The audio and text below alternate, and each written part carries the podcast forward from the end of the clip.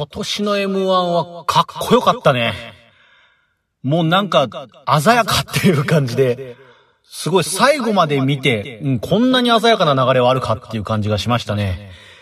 東55のウェルダン 200g。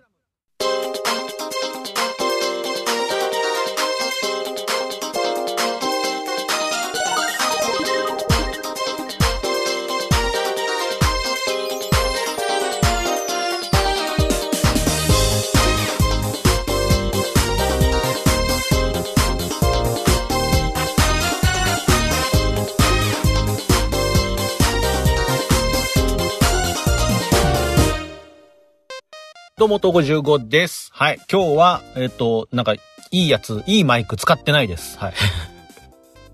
今日はもう普通に iPhone から撮ってます。もう、取り急ぎです。あの準備とかやってる時間ない。えーっていうのも、えっ、と、まあ、配信日が、ウェルダン 200g の配信を毎週月曜日の、だいたい18時ぐらいにえしてるんですけども、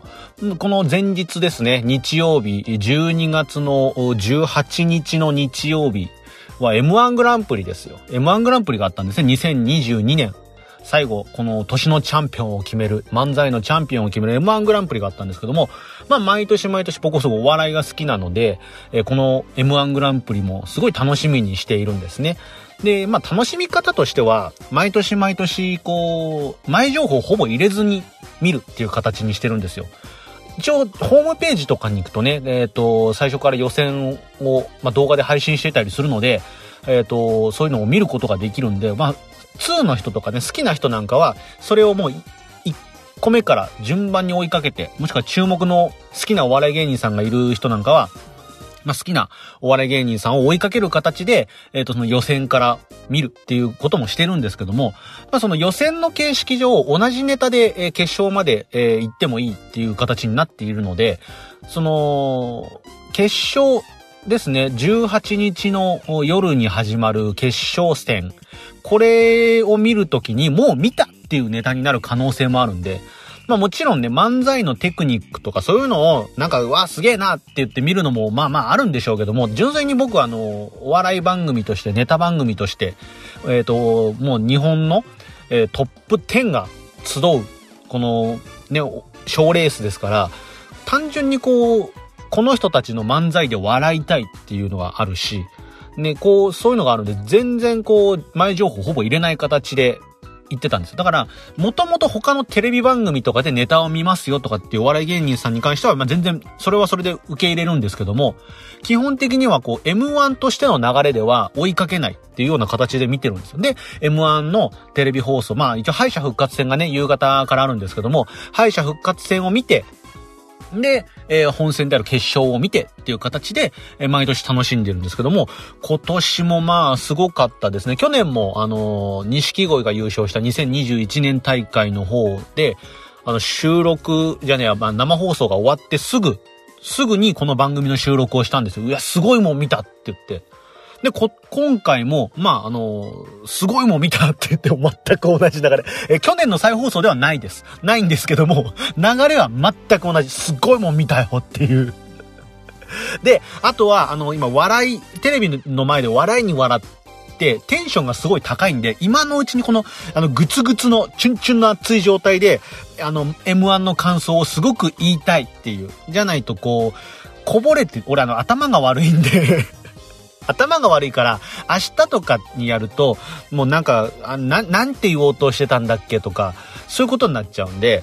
今言う、今言うか、つんで。で、去年と同じようにもうすぐだったんです。だから先週、えいいマイク買ったよ、いいマいいマイクで今撮ってるよってやってたんですけども、えっ、と、それをやってると、まだね、このマイク、新しいマイクのセッティングとかまだ慣れてないんで、準備してる間に、あの、俺のみ、面白かった漫才の感想が、もうなんか、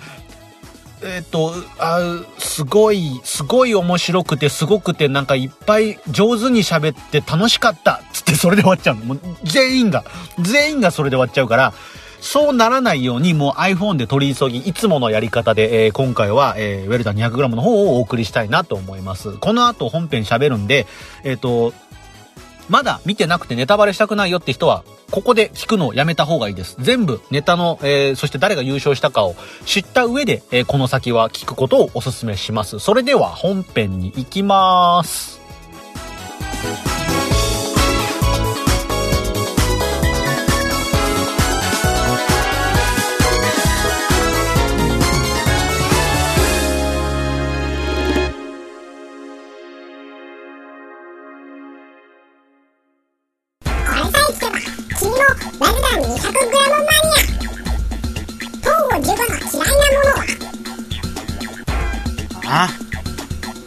カロリー飲料。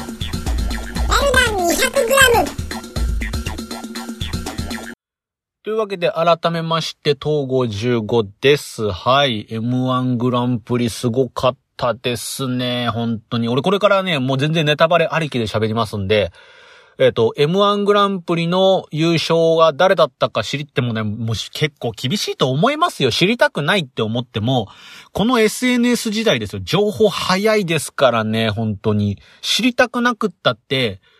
ね、ツイッター開けば、もう、ですし、なんならテレビだってテレビつけたら、生放送の番組なんかもう、もう出てますからね。朝の情報番組とかにもうって、あの、優勝者のマネージャーの電話は、ひっきりなしになるみたいなのをテレビで見たことありますからね。もう、もう明日の、明日の朝のテレビ番組、情報番組なんかもう、もう抑えられてますよ。だもうテレビつけたらもういますよ。なんなら、朝どころか深夜でももういますよ。ね、そんな感じになってたりしますから、これもうなかなか厳しいかなと思うんですけども、まあそれでも運よく、今の、今の段階まで、全然まだ誰が優勝したか知らないっていう人は、まだ、じゃあこっから先は聞かない方がいいです。全然、この人のこのネタ面白かったとか、こういう感じの流れがすごかったねって話しますし。ね。それを見た上でも単純にネタが、ネタが見られれば順番なんかどうでもいいんだよっていう、本当にあの、ね、漫才が見たいっていう人は別に、まあ誰が優勝したのか気にしないんだったら全然いいんですけどもね。はい。あの、そういう形で、えっ、ー、と、ウェルダン 200g 今日は感想会という形で行くんですけども、まあなんか、ね、去年も、まあ本当に、お笑い賞レースドキュメンタリーとは言いつつも、ど、ね、こう、すごい人間模様とか、すごいこう、ドラマが見えてくるよね、みたいなの、すごいそういう感動を去年も話してたんですけども、今年はなんかそういうの言いづらい 言いづらいんだよね、もう。もう一応、出花から言うけど、ウエストランド優勝しちゃったらそんなん言いづらいわ去年は、去年はさ、錦鯉が優勝してさ、遅咲きの優勝でさ、苦労して苦労した二人が優勝して、あの流した涙はすごく感動的だって、ネタももちろん面白かった。ネタももちろん面白かったけども、あの優勝の瞬間ってのはすごく感動的だったよねっていう話をしてたのにもかかわらずですよ。今年はもう、もう、もう、しょっぱなから言いますよ。ウエストランドが優勝しちゃったらさ去年の俺の言ってたこの感想ですらもう、もうなんかあの人たちにもう、もう真っ向から否定されちゃうんじゃないかってぐらい。でも、でもね、今回のウエストランドの優勝はもうかっこよかったね。なんかすごかった。いやもう、なんていうかね、まあ、順番の話からするとね、こう、ウエストランドは、今回は、ま、予選、いや、違う違う、その、決勝戦の最初10組が漫才を披露するわけですよ。で、この10組の中で、点数が上位の3組が最終決戦でもう1本、2本目のネタを披露して、で、誰が優勝かを決めるって形になるんですよ。で、この順番が、昔の M1 グランプリはもう抽選が、前日と、あの、前の日までに、もうあらかじめ決めてあって、で、順番がもう決まった状態で待ってるんですけども、まあ、新しい M1 になってから、このえみくじって言って、抽選はもうその場で行うっていう。ネタ順の抽選をその場で行うっていう形になってるので、もう会場に、スタジオに集まってる漫才師たちは、自分がどのタイミングで漫才をするかっていうのがわからない状況なわけですよ。で、まあ、集まって番組が始まりましたで、しょっぱな GO って言われる場合もあれば、最後の最後までじらしにじらされて、で、ね、もうプレッシャー、もう前のね、コンビが受ければ受けるほど自分たちプレッシャーですよ。っていうようなどっちに行っても、なんかすごい、こう、多分気持ちの動きとか、その時の場の空気によって自分たちの多分点数ってガラリと変わると思うんですよ。で、今回もそうなってたんだろうなって思うようなネタ順って結構あって、でもう一番目に壁ポスターが確かね入ってたんですけども、この壁ポスターもなんかこう、ここ数年の M1 グランプリって、割とこう、な、場の空気とか、その、なんだかな、グラウンドをすごく荒らすようなプレイをする コンビが多かったなっていう印象。序盤は特に。で、一本目からなんてことしてくれるんだっていう感じで審査員が頭を抱えるみたいなことが結構あった印象の中、今年のトップバッター壁ポスターはすっごいなんかちゃんと、ちゃんとした綺麗な漫才を見せてくれてっていう。で、しかも面白くって、今年はなんか基準、これが基準点になるとしたらすごい、こう、レベルの高い戦いになりそうだななんて思って始まったんですよ。で、そのまま次のね、えー、真空ジェシカが来て、で、この真空ジェシカも去年の大会に引き続きってことで、で、去年もね、かなり受けてたんですよね。で、こう、こう、今年も来て、今年も期待度が高いわけですよ。でもなんか独特のネタなんですよ。真空ジェシカもなんか真空ジェシカワールドがあるような、なんかこう、小ボケをたくさん放り込んでくるようなネタなんだけど、なんか小ボケの中でもツッコミの、な、ツッコミでそのボケを拾ってもう一個笑いに発展させるみたいな、なんか、こう、ボケとツッコミ、両方で笑いが起きるみたいな。で、独特の世界観を、なんか多分ボケだけで言われたらポカンってしちゃうようなものも、ツッコミによって、なんか急に全くわからないとか独特の世界観でついていけないネタだったのに、なんか急にアシストされて笑いが起きるみたいな、そんな、そんなね、真空ジェシカワールド。うわ、俺すっげえ、すっげえなんかネタの解説してる。やりづれ。やりづれ。この、弱。いや、これね、これだから、今回の M1 最後まで見た人はわかると思う。俺がすっげえやりづらいの。やんなくていいんだよっていうか、こんなの。だって、だって俺、ね、あの、誰からも頼まれてない、ポッドキャスト、ネットラジオだもん。そもそも、そもそも、やる必要がないんだよ。やめろよ。やだ。やりますよ。あの人たちにプライドがあったかもしれない。俺にもプライドがあるんで。かっこいい。かっこいいけど、かっこいいけどバズらない分かっこ悪い。はい、えー、続けます。はい。ね。そんな形で、えっ、ー、と、真空ジェシカはもう独特の世界観。だから、なんかね、バランスとしてすごく、なんか、いい順番で回ってるなっっていう感じの滑り出しをしたんですよね。正統派の漫才から言って、で、独自のワールドを持っているコンビが、本当に自分たちの味を出してみたいな。で、その後、えー、敗者復活っていう、敗者復活が出てくる順番もね、なかなかこの悪くない順番というか、ね、あのー、外で外で敗者復活ね、この寒空で最強寒波とか来てるんですよその中でやって、で、敗者復活も、あの、その、抽選のくじの中に入ってるわけで、この人たちが最後の最後まで待たされるってことも全然あるわけですよ。で、で、ずっとこの寒い中ずっと待って、で、敗者復活も、その敗者復活っていう札が出るまで、誰が敗者復活を突破したかわからない状態で伏せられてるんですよ。だから外で待ってる人たちも、敗者復活戦が終わった後、俺かもしれない、俺かもしれない、私かもしれないってずっと待ってるわけですよ。で、そのじらされが、10組まで、10組目まで、目まで持ち連れ込んだ時、これなんかね、二重にプレッシャーがすごいんですよね。待たされて、で、はい、あなたたちでさ、今からネタやってくださいなんで、これは待たされれば待たされるほどなんかこう、ぐちゃぐちゃになっちゃうよなっていう感じの中3組目で出てきて。で、敗者復活を勝ち抜いたのがオズワルドってことで、これも去年、えー、っと、決勝戦進出して、しかも、2本目のネタを披露する最終決戦まで来て、でね、惜しくも敗退という形で、この去年の雪辱を晴らすギラギラの闘志、剥き出しで、えー、挑んできたのかなっていう形だったんですけども、まあ、その、すごいね、でも、落ち着、さすがはオズワルドだなっていう感じの、なんか、落ち着いてた。まあわかんない。本人たちの、この、その時の気持ちがどんなのかわからないんですけども、ネタを見た感じはなんかこう、ちょっとこう、ふわっと仕掛けたんだけど、なんかでも、それでも、そのままどっか行っちゃうような感じではなくて、しっかりと、あの、ふわっとしたのを、ちゃんと地に足つけて最後まで漫才をやりきるみたいな、なんか、テクニックとかね、そういうなんかこう、バカ像を踏んだ経験とかが、なんかオズワルドを最後の最後まで支えてたのかな、みたいな、そんな、なんかね、かっこいい、かっこいい、本当漫才が見られたなっていう、ここでもなんかオズワルドかっこかっこいいなっていう感じの漫才が見れて、で、こう、なんか、すごい、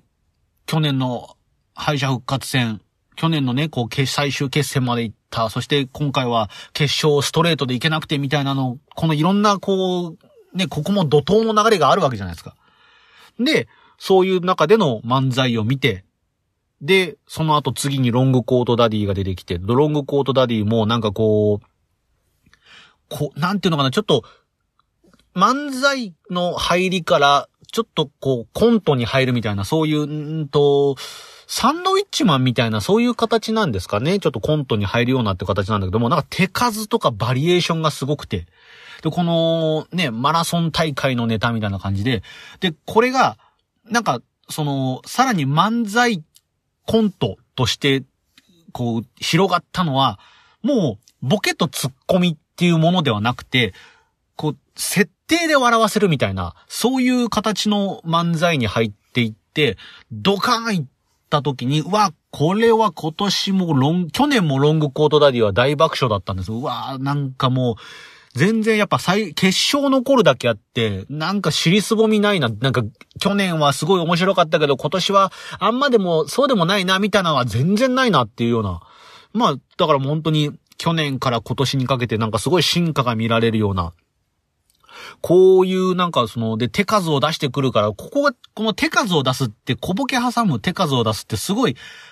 爆笑とか笑いのテンポも大事だし、で、途中で誰できちゃうともうなんかもういいよってなっちゃうんだけど、くどいわってなっちゃうのがないまま、最後終われてるっていうのはなんかもう本当に、すごい、さすがだなっていう、これはレベルの高い戦いが続いてるなっていう、そんな感じで、えー、続いてきて。で、その次に、えー、さやかが登場ということで、ここもね、なんかこう、本当に関西の、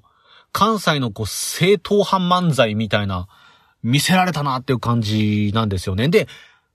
なんかね、ボケとツこれもね、なんかど、最近のこう漫才で結構おちょこちょこ見かけるようになってきたなっていうのは、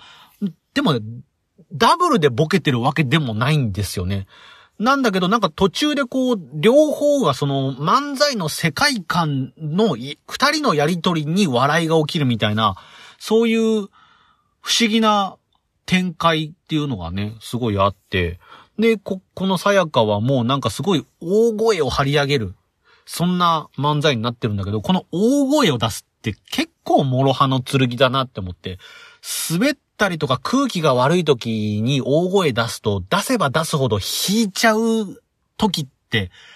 あるんですよね。で、そうなっちゃうと、もう多分ネタをしてる人たちも焦ってくるから、もう制御が効かなくなってきて、もう本当に大声でわめいてるだけみたいなのになるんだけども、今回はそれが起きない。ネタの完成度ももちろん高いし、で、多分その大声の、その、観客への投げ方みたいなのもすごいちょうどよくって、これがなんかもう、大声で吠えれば吠えるほど爆笑につながるみたいな、なんかこう、最後まで、もう駆け抜けられた、そんな漫才ってすっぎ、すごい感じで終わりましたね。で、その後の男性ブランコですよ。この熱い熱いね、こう、大声漫才が終わった後の男性ブランコなんで、なんかこう温度差があるんですよ。男性ブランコも本当に独特の男性ブランコワールドを持っているコンビなんですけども、まあ最初に知ったのはキングオブコントで僕コントの人たちだなって思ってたんですけども、漫才もね、去年敗者復活戦にもこの男性ブランコいて、去年の敗者復活戦の男性ブランコのネタ僕大好きなんですけども、今年はストレートに決勝に行って、で、どんなもの見られるんだろうって楽しみにしてたらね、もう本当に男性ブランコだなっていう、そんな感じの楽しいネタが見られて、で、やっぱりね、独特なんですよ。なんかコント師って言われると、確かにコント師独特の切り口だなって言えるような、そんな設定を見事に漫才に落とし込んできていて、で、なんかこう、一見変な、何それっていうような設定なんだけども、なんかそれが二人の、その、なんだろうな、舞台の板の上での立ち回り方によって全然わかるわかるっていう。だからなんか漫才って喋るだけじゃなくて動きでもなんかここまで表現することができるんだなっていうような。で、理解できて変な世界で、俺多分今ここで喋りだけで男性ブランコのネタの説明をしたところで多分何も面白くないんですよ。なんだけどやっぱりこの二人がこの舞台の上で喋って動いて演技してやることで全部がハマることでこれすごい面白いネタになるっていうなんかこう男性ブランコならではの、そういう漫才だったなっていう、そういう感じの、なんか本当に持ち味、それぞれのコンビが持ち味を出すような、そんな感じの漫才でしたね。で、その次に出てきたダイヤモンド。ダイヤモンドもね、こう、なんか、漫才。ほん、ここからまた急にこう、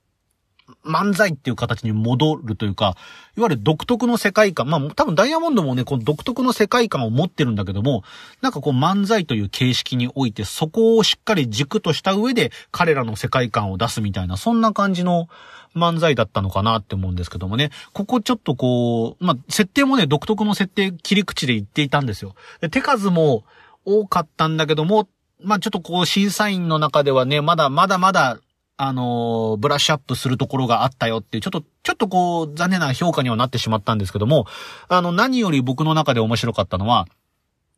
彼らの漫才が、えっと、クイズプレイヤーたちの間で一斉にレトロニム漫才だっつって ツイッターを見たら一斉にみんながクイズプレイヤーだな、この人っていう人全員が一斉にレトロニム漫才だって言ってたのが、俺は面白かったっていう。はい、えー、っと、レトロニムっね、あの、詳しく調べてくださいねっていう。いや、あの、新しくできたものが普及したことによって、それまであったものとその新しいものを区別するためにできた言葉。な、あの、なんて言ったらこ、携帯電話。携帯電話と電話。もともとは電話じゃないですか。電話しかなかったのに、後から携帯電話ってできたものができたことによって、もともとあった電話とこう区別するために固定電話っていう言葉が生まれたみたいなね。で、固定電話ってもそういう言葉はもともとないのに、携帯電話と区別するために、もともとあったものに新しいこう名前がつくみたいな、そういうのをレトロニムって言うんですけども、それをなんかそこにこう着眼点を置いたネタで、でね、こうクイズプレイヤー全員がレトロニム漫才だって。俺はなんかこう、一体感を 感じたなっていう、そんなネタを見れましたね。で、その後に、米田2000ですよ。問題作というか問題児というかもうね、去年の、去年の敗者復活にも米田2000いたんですよ。で、えっ、ー、と、去年のザ・ W にも出てました。漫才で出てましたね、確か。で、今年もザ・ W 出てましたね。えー、あのー、すっごい楽しみでしたすっごい楽しみで、米田2000を。もうね、大好きなんですよなんだけど、M1 グランプリにおいてどういう評価されるのかっていうのは正直わからないし、まあね、どんなネタをするか、それすらわからない状況で、どう、どうなるんだろうなっていうのはすごいあったんですよ。で、いざネタが始まってみたら、もうね、腹抱えて涙流すぐらい僕笑ったんですよ。この米田2000のネタで。で、笑いながら、わー、これでも出るな、出るな、どうなん評価をとして漫才として点数つけられたとしたら、これは上に行くか行かないかは本当に乗るか反るかだな、みたいな。そんな感じだったんですよ。で、やっぱり会場もすごい受けてたと思うし、審査員もすごい笑ってたと思うんですけども、やっぱりこう、漫才としての点数をつけられた時に、なかなか上に行かないっていう、全然でも点数としては全然悪くない点数だった。すごいいい点数をつけられたんですけども、まあ他のえっ、ー、と、グループたちの方が上の点で、そこに追いつけないという形の点に終わってしまったんですけども、ただまあその審査員の人たちも言ってましたけども、米田2000はそのままでいいっていう 俺もそのままでいいと思うし、あの米田2000をもっともっとこれからも追いかけたいなって思うような。だから今回の大会で一番笑ったのはもしかしたら米田2000かもしれないっていうぐらい独特の世界観だし、あれでやっていってほしいなって思う。あれで米田2000って言われたらああいうネタをずっと見続けたいなっていう、そういう漫才です。漫才ですね。漫才を見せてもらいましたね。はい。で、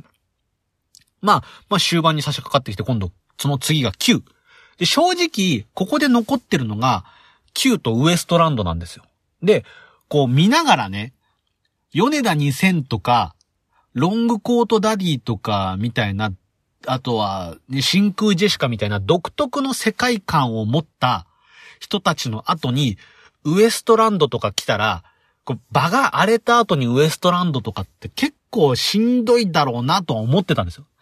で、Q が来て、で、Q は、Q も独特のワールドを持った人たちだから、あ、なるほどな、と。順番としては、なんか、Q も、なんか、悪くない順番だし、ウエストランドとしても、すごい危険なところ、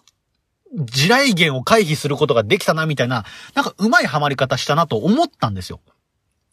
で、Q の漫才が始まったんですけども、まあ、あの、なんていうのかな、独特のテンポなんですよね。早すぎず、独特のテンポ、なんかこう、4分間しかないわけじゃないですか。M1 グランプリのネタ披露って。その中で、なんかこう、ゆっくり独特の自分たちのテンポで漫才を進めるのって、ちょっと間が伸びれば伸びるほど怖いんですよね。次の笑いが来るまで大丈夫なのかなみたいな。そういう怖さが出てくる、来そうなもんなんですけども、それでもなんか独特のワールドを貫いて、この4分間のネタを披露して、で、玉数とかね、この笑いの数的に審査はどうなるんだろうなとかって思ったんですけども、ここもちょっとね、審査員の点数はちょっとこう伸びにくい形で終わって、ああ、9はちょっと残念だったなって正直そんな形で終わってしまったんですよ。でもなんか、まだまだ Q としてはもっと面白いネタもいっぱい知ってるんで、なんかこれからもどんどん、こう、賞レースとかでも見続けたいし、なんか賞レースでも Q のね、二人は見るから、全然戦っていけるぞって、この独特の世界観のまま戦っていけるっていうのは多分もう証明できてるんで、なんかね、すごいこう、もっともっと Q、Q の世界観みたいなのをどんどんどんどん、こう、なんていうかな、確固たるものにしていってほしいなって思うような、そんななんかここからの跳ね上がり方がすごい楽しみだなっていう、あのマジカルラブリーもさ、そうだったじゃんみたいな、そう見ると、なんかね、こう微妙な評価に終わってしまったコンビも、全然なんかこの先のことを考えると、なんか次どんなものを見せてくれるんだろうどういう進化を見せてくれるんだろうみたいな、そういう形なんですよね。で、まあ、最初の話に戻りますけどね、最初のね、えっ、ー、と、一巡目の最終披露、ウエストランドですよ。で、正直ね、正直ウエストランドに関しては、あのー、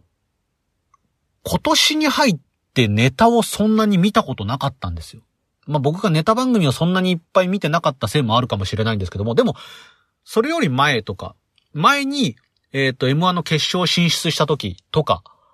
そ、そのぐらい、ウエストランドがちょっとこう、テレビに出始めた頃ぐらいって結構ネタで、ネタ番組でいっぱい見るようになってたんですけども、なんかこ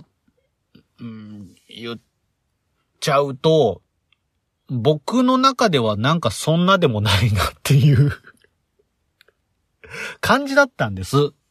ごめんなさい、これ、まあ、ひ、落としてあげるみたいな、そういう言い方になっちゃうのはすごい、なんか、ね、不本意なんですけども、なんかね、そんなに期待はしていなかったんだけど、でも決勝戦に上がってきましたってなった時に、おっとはなったんですよ。お、あのウエストランド決勝上がってきたってことは、多分何か変わったぞっていう。何か変わったか、もしくは何か進化してるぞっていう期待もまあ、少なからずあったんですよ。で、ただこう、まあね、あの、M1 の公式サイトとかでも、あのー、誰が優勝するか予想しましょうみたいなのがやってたりしますけども、その中でもウエストランドって正直、候補には上がってなかったんですよね。で、最終10組目に来た時も、最後まで最後までじらされて、で、わ、なんか、ウエストランドかわいそうだな、こんなところまで待たされて、なんかこう、今回の大会は、なかなかウエストランドにはアウェイだったんじゃないかな、みたいな。で、ネタネタの芸風も知ってるんで、なんかこう、割とこう、毒舌、毒舌な上に敵を作りやすいネタなんですよね。で、そんな中で、これが、なんか盛り上がりに盛り上がった中、最後にこの、なん、きつめのもの来るのかななんて思ってたんですよ。で、始まってみたら、確かに、ウエストランドなんですよ。やってることはウエストランドなんですけども、で、内容もきついんですよ。正直きついんですよ。だけど、会場がもう、すごい受けてるし、で、なんかね、こう、多分、多分、それは言わない方がいいんじゃないっていうようなことも言ってるんだけど、言ってるんだけど、なんかね、それが受けてるっていう不思議な感じになってて、なんかこう、ウエストランドの、こう積み上げてきたものが、今、今なんかすごい全部これが、笑いとして通用し始めてるなっていう瞬間を見たなっていう。これ、この瞬間がなんか俺の中ですごいね、俺の中のウエストランド感がガラガラガラガラって崩れて、新しいウエストランドが見えた感じがして、なんか、わ、この人たちすげえかっこいいなってなったんですよ。あー、そう。なんか、本当に 本当に今まで多分、なんか、ただの悪口に見えちゃうんですよ。で、こう、ひねくれた、ひねくれた若者が、こう、きらびやかなキラキラした人たちに対してすっごい卑屈になって悪口を言い続けてるみたいなネタだったんですけども、もう、あの、あの人たち芸歴14年目なんですけど、14年ブレずにあれをやってきたことで、最初は多分若手の若手のうちにあれをやってると、なんかすごいとんがった上に生意気なこと言ってるやつっていう感じで笑いづらかったものが、なんかこう、そこに貫禄みたいなのが入ってきて、笑えるし、なんなら、その、ウエストランドのその切り口、切り口が、その悪口に対して怒ると、あ、お前そういうやつなんだみたいな、そういう正面から怒りに行けない感じっていう。なんかね、本人たちにそこを交わしてるつもりがあるのかどうかわからないんですけども、なんかね、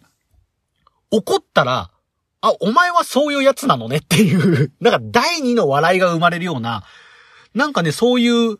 独特のウエストランド漫才っていうものが、もうできてたんだっていう。俺はそれを今日まで知らずに来てたんだっていう。コツコツコツコツなんか、やってきた、ブレずに、でも、ブレてないんだけど、進化は続けててみたいな。こ、このね、なんか、すごい、すごいものを見たなっていう感動があったんですよ。で、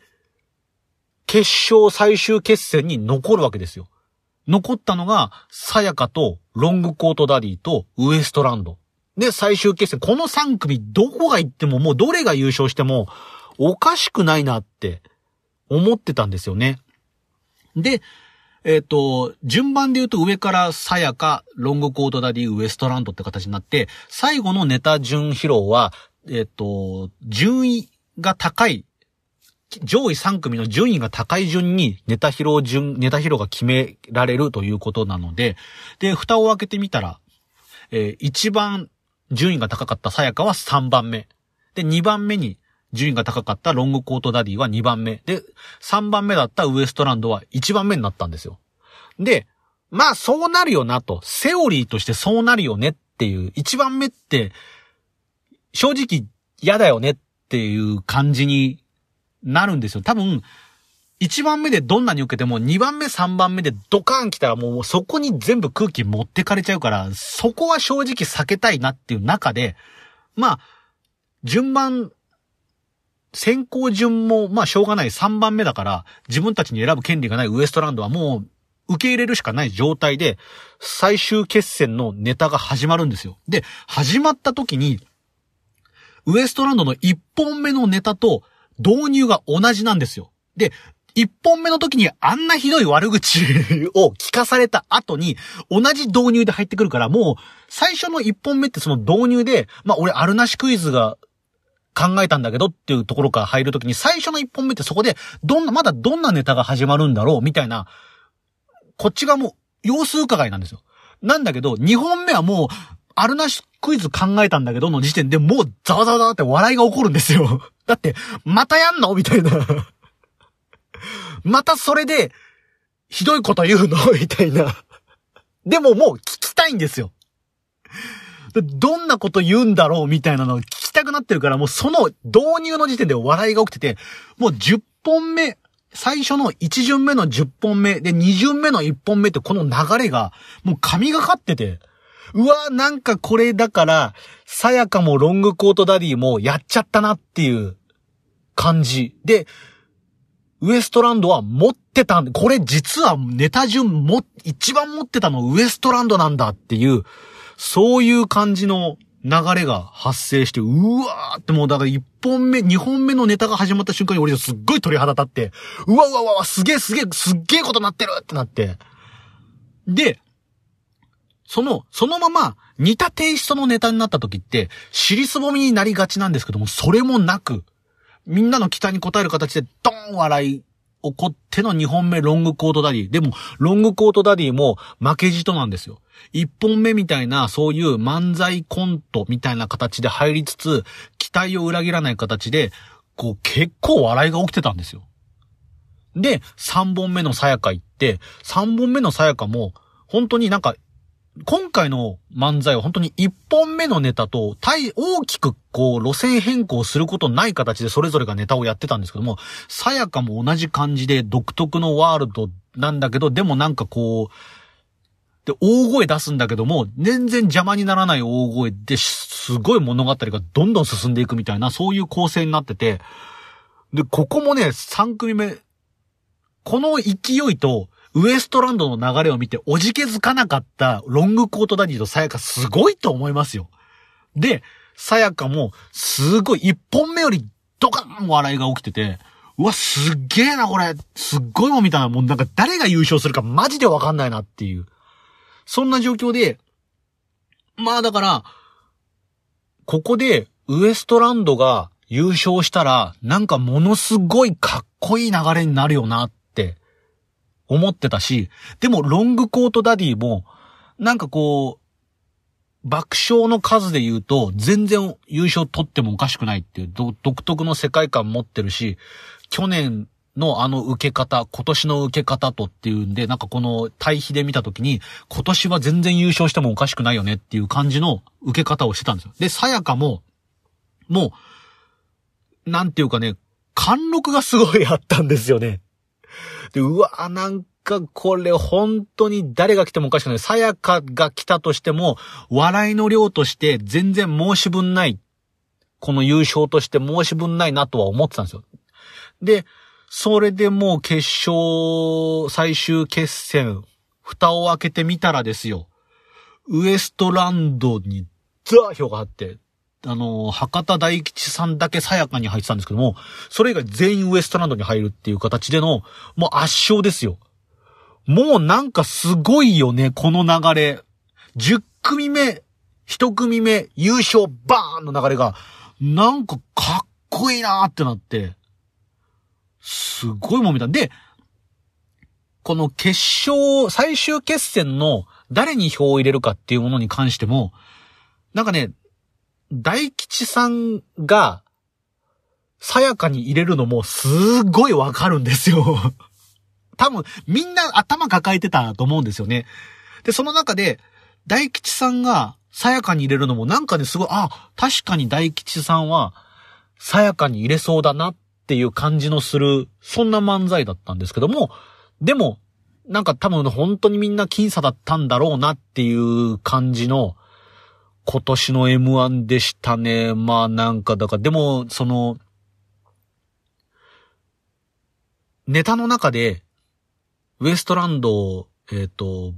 井口さんでしたっけ？井口さん、いっぱい悪口を。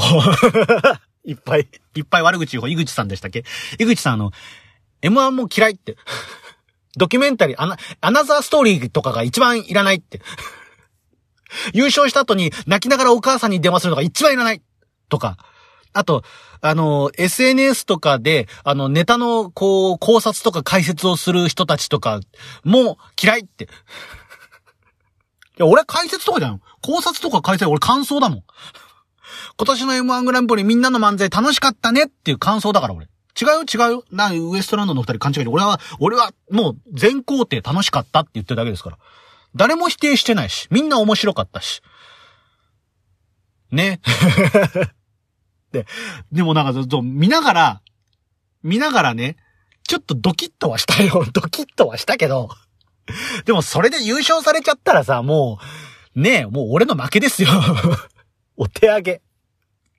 YouTuber とかも嫌いでしょうよ。いや、でも俺はほら、YouTuber って言えるほど大したね、小粒にも慣れてないわけだから、ね。あの、ね、あの、加湿器のね、あの、超音波式加湿器のミストぐらいの小粒のやつですよ。目にも見えないサイズのやつですよ。ね。ほっといてくれりゃいいんです。ね。耳に入ることもどうせないでしょうし。ねいいんですけども。いや、でもなんかね、それでも、それでも俺は、M1 も好きだし、漫才師とかお笑い芸人さん大好きだし、今年もいいもんが見れて、すごい楽しかったなっていうのが今年の感想でした。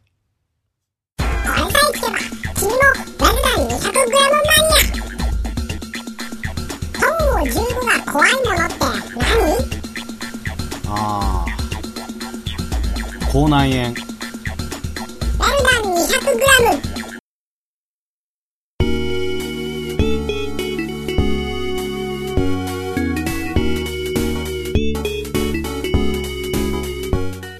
というわけでエンディングでございやす。やっぱね、やっぱ、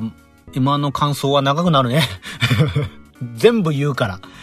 一組目から最後まで全部言うから長くなるね。はい。えー、楽しかったです、今年も。はい。ね、ということで、また来年の M1 グランプリが楽しみだなっていう形になってくるんですけども、ね、年末進行っていう形になってくるんで、年末年始ね、えっ、ー、と、お笑い番組も増えてきます。今回 M1 グランプリで見た、えお笑い芸人さんたちもまたそういった番組でたくさん見かけるようにもなるでしょうしね。で、漫才だけじゃなくてね、コントをする人たち、今回漫才を見た人たちでもそこでコントが見られたりとかね、いろんな形で、えー、遭遇することになるのかなって思うんで、これもまたすごく楽しみだなって思うんですけども、いよいよ今年もね、えー、あと半月ほどという形になってきてますんで、まあ、ね、年末年始こう向かって今年のウェルダン 200g を振り返るような話をしてもいいのかななんて思います。あの、なんで、誰かが興味あるとかないとかそういう話じゃなくて、えっ、ー、と、こういうのやっとかないと、俺今年何喋ったっけとか振り返っとかないと、あの、来年も同じようなタイミングで同じこと喋りかねないんで 俺の、俺のメモとか再確認とか、打ち、打ち合わせ この番組スタッフとかいないから、打ち合わせする相手とかいないんですよ。俺が俺に対して、こう何かいろいろ示し合わせておかないと、うっかりってことが多いんで、ね、打ち合わせってを兼ねた、なんかちょっと振り返、振り返りって言っときゃなんかそら、それっぽい形になるじゃんね。それをやっていきながら、まあ今年が閉まっていったらいいのかなっていう、決して喋る、年末暇になって喋ることがないからとかそういうことじゃないよ。ね。はい。忙しいんだから。忙しいんですよ。まだ月姫だって終わってないし。月姫だって終わってないし、変態プリズンだってやらなきゃいけないし、終わったら今度魔法使いの夜買わなきゃいけないし、ね。はい。もう忙しい。大変。で、えっ、と、年末には FGO でもですね、えー、7章ですよ。最終章、2部最終章が始まりますから、もうやらなきゃいけないことは盛りだくさんなんですから。ね。はい。だから何っていう 他の人からすれば、だから何みたいな俺のやらなきゃいけないことなんですけども、やらなきゃいけないんです。はい。ということで、いろいろと今、ウェルナ 200g 今年どんな話をしたかなとか、その振り返ってる最中なんですよ、今。ね。ポチポチスマホでゲームをやりながら、ポチポチ周回しながらやっておりますので、えっ、ー、と、まとまって、できたらやる。やれたらやる。はい。で、年末までこう、残り毎週月曜日ありますけども、えっ、と、休まずにできたらやる。忙しい時があったらやらないかもしれない。そんな形で今年も最後までね、えー、ウェルダー200のマイペースでやっていきますし、来年からもマイペースでやっていきたいなって思うんでね、よ、よろしく。もしかしたらこれが、えっ、と、今年最後の配信になって、えー、良いお年をってね、言いそびれたみたいになるかもしれないんで、今回から多分年末分まで毎週言うかもしれない。はい。最後終わる時に良いお年をって言うかもしれないんでね。あの、なんかこいつ毎週言ってんな、みたいななったら、それはそれで、あ、毎週休まずに来れたんだね、偉い偉いってことで褒めてください。ということで、えー、よろしければですね、こういう風に、お笑いの感想をいっぱい喋ることもします。ゲームの感想を言ったりもします。えっ、ー、と、あの、なんか、うどんが美味しかったって話もします たまに、たまにミネラルウォーターとかも美味しいよねっていう話も、確かしたことあります。はい。